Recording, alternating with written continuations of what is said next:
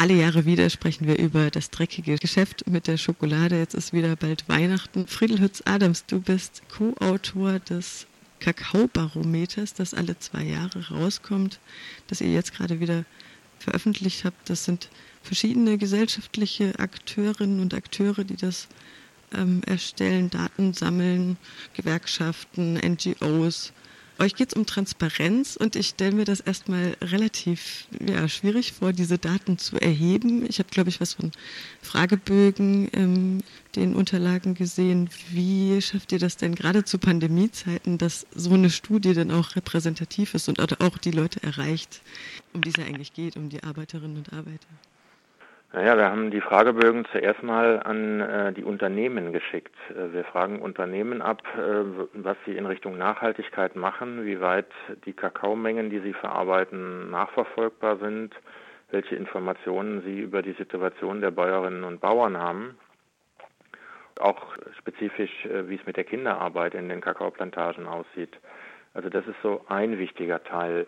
Wir haben keine Bäuerinnen und Bauern befragt. Äh, sowas ist in den letzten Jahren wiederholt in anderen Studien gemacht worden. Was wir dann aber gemacht haben, ist, wir sind ja ein internationales Netzwerk. Wir haben dann den Entwurf der Studie an Organisationen von Bäuerinnen und Bauern und Nichtregierungsorganisationen, vor allem in Westafrika, ein bisschen auch in Lateinamerika geschickt und die um Kommentare gebeten obwohl Probleme auf Kakaoplantagen ja unabhängig von der Pandemie sind, muss man die tatsächlich mit berücksichtigen gerade. Denn zum einen sind Gemeinden, wie es in eurer Studie heißt, sie sind sowieso schon eine sehr vulnerable Gruppe, sehr verwundbar durch Mangelernährung, durch Armut. Zum anderen, was ich ganz spannend fand, sinkt der Weltmarktpreis gerade. Gleichzeitig gibt es weniger Nachfrage aufgrund von Lockdowns und der da liegenden Wirtschaft. Das ist ja eigentlich eine katastrophale Entwicklung, denn über die letzten 30 Jahre wurde die Produktion gesteigert und zum Teil sind Ghana, der Hauptproduzent, und Cote d'Ivoire einfach abhängig von dieser Kakaoproduktion. Was heißt das denn jetzt? Naja, wenn man sich die Corona-Krise anschaut, dann ähm, hatte die tatsächlich sehr heftige Wirkungen auf die Kakaobäuerinnen und Bauern, wobei man dazu sagen muss, dass die westafrikanischen Staaten bislang, was die Zahl der Infektionen angeht, relativ glimpflich davon gekommen sind. Das liegt aber auch daran, die haben ja auch Erfahrungen beispielsweise mit Ebola gehabt in den letzten Jahren in den Nachbarländern, also hoch ansteckende tödliche Krankheiten. Beide Länder, Cote d'Ivoire und Ghana und aber auch Nigeria, Kamerun, haben in Westafrika schon im März ganz massive Lockdowns verhängt. Vor allen Dingen auch die Städte, wo Leute aus dem Ausland ankommen, die das Virus, äh, Coronavirus mitbringen, komplett abgeriegelt. Die haben es damit geschafft, bislang, mal sehen, ob sie das durchhalten, dass die Infektionszahlen relativ niedrig blieben äh, und damit auch äh, auch geschafft, dass ihr ganzes Gesundheitssystem, was ja eh schon immer am Anschlag läuft, nicht komplett überfordert wird. Also dieser Komplett-Lockdown äh, hat sich als ziemlich erfolgreich erwiesen. Für die Bäuerinnen und Bauern bedeutete das aber, dass viele Nahrungsmittel, die importiert wurden, und dazu gehört gerade in Ghana beispielsweise Reis, plötzlich drastisch teurer wurden, weil Nachschubwege unterbrochen waren. Gleichzeitig, und da kommen wir zum Kakaomarkt, gab es eine äh, zweigespaltene Entwicklung auf dem Schokoladenmarkt. Einerseits haben die Leute potenziell, wenn sie zu Hause auch hier in Europa im Lockdown sitzen, ähm, mehr Gelegenheit, Schokolade zu naschen. Zugleich gab es aber viel weniger Gelegenheiten, einkaufen zu gehen. Und ähm, der Schokoladenabsatz ist sehr, sehr stark etwas, was man spontan kauft. Man steht nun mal vor dem Regal und entscheidet sich dann kurzfristig, was zu kaufen. Wenn das Einkaufsverhalten aber so ist, dass man seltener einkaufen geht und dann mit einer großen Liste, äh, dann ist die Tendenz, weniger Schokolade zu kaufen, anscheinend da. Und so ist es dann zu einer leicht, ganz leicht sinkenden Nachfrage gekommen, aber wie das bei Agrarprodukten dann ist, dann eben auch zu einem stark sinkenden Weltmarktpreis. Und ähm, das ist natürlich ein Riesenproblem, zumal die Regierungen der beiden Haupterzeugerländer Cote d'Ivoire und Ghana gerade jetzt in der Situation versucht haben, am Weltmarkt höhere Preise durchzusetzen, um die Armut der Bauern und Bäuerinnen zu reduzieren.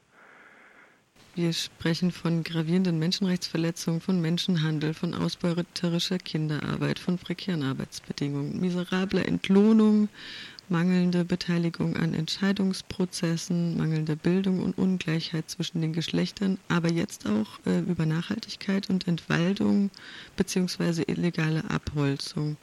Einzelne Kampagnen gibt es ja bereits zu den verschiedenen Teilbereichen aber es fehlt immer noch eine holistische oder intersektionale Herangehensweise.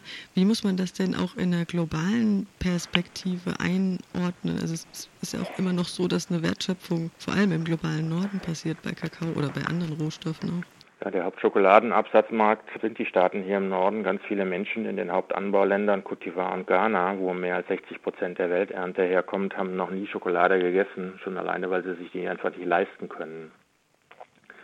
Wir haben dadurch einen hohen Druck. Also es gibt kaum einen lokalen Markt und wenn ich Kakao anbaue, dann muss ich ihn exportieren, weil es eben keinen lokalen Markt gibt. Und wenn der Weltmarktpreis fällt, und das tut der inflationsbereinigt jetzt seit mehr als 40 Jahren, dann stehen die Bäuerinnen und Bauern vor großen Herausforderungen. Was sie dann häufig versuchen, ist, die Produktionspreise zu drücken. Wenn aber mein Haupt Kostenfaktor ist, dass ich während der Ernte und während Stoßzeiten beispielsweise beim äh, Bearbeiten der Plantagen im Frühjahr äh, Arbeitskräfte bisher eingestellt habe und mir die nicht mehr leisten kann, dann bin ich halt bei der Kinderarbeit. Kinderarbeit ist eine direkte Folge der Armut. Es gab vor kurzem eine neue Studie, die hat festgestellt, dass alleine in der d'Ivoire und Ghana im Kakaosektor rund 1,5 Millionen Kinder unter Bedingungen arbeiten, die verboten sind. Also wir reden hier nicht darüber, dass sie mal eine Stunde mithelfen äh, oder irgendwelche leichten Arbeiten verrichten, sondern sie tragen schwere Lasten. Sie sind zum Teil beim Ausbringen von Pestiziden dabei oder kurz danach auf den Plantagen. Wir haben Verletzungen durch das Arbeiten von Macheten oder ähm, auch auf den Plantagen durch Bisse von Insekten, vielleicht sogar Schlangen. Also wir reden hier von massivsten Formen der Kinderarbeit und das in einer Situation, wo die Industrie bereits im Jahre 2001 versprochen hat, diese schlimmsten Formen der Kinderarbeit binnen vier Jahren war damals das Versprechen abzuschaffen. Die neue Studie zeigt, dass der Prozentsatz der Kinder in den Anbaugebieten, der arbeiten muss und unter schweren Bedingungen arbeiten muss, seitdem eher zugenommen hat. Aber da reden wir dann auch darüber, was muss da eigentlich passieren? Also es sind sich alle einig, die Einkommen der Bäuerinnen und Bauern müssen steigen. Die Unternehmen haben dann immer gesagt, die Bäuerinnen und Bauern sollen einfach ihre Produktivität pro Hektar erhöhen, mehr Ertrag vom Hektar runterholen und damit höhere Einkommen haben. Was sie nie erklärt haben, ist, was passiert, wenn auch nur 10 Prozent der Bauern und Bäuerinnen das machen und dann der Weltmarktpreis ins Bodenlose fällt, weil wir ein Überangebot haben. Auch diese ganzen Vorschläge der Unternehmen, Bauern und Bäuerinnen sollen diversifizieren und andere Produkte anbauen, steht immer vor der Frage, kriege ich diese anderen Produkte auch verkauft? Wenn ich einem deutschen Milchbauern sage, der nicht genug Geld verdient, ja, dann züchtet doch auch Schweine, dann wird der sagen, ja, das Schweinepreis ist doch im Moment auch im Keller. Ja, und ein letztes Problem dann noch, die Industrie weigert sich bislang in weiten Teilen, es gibt nur wenige Ausnahmen, schlicht und einfach über höhere Kakaopreise zu reden, einfach den Bäuerinnen und Bauern mehr zu zahlen, weil das hat die direkteste Wirkung auf die Einkommen der Bauern.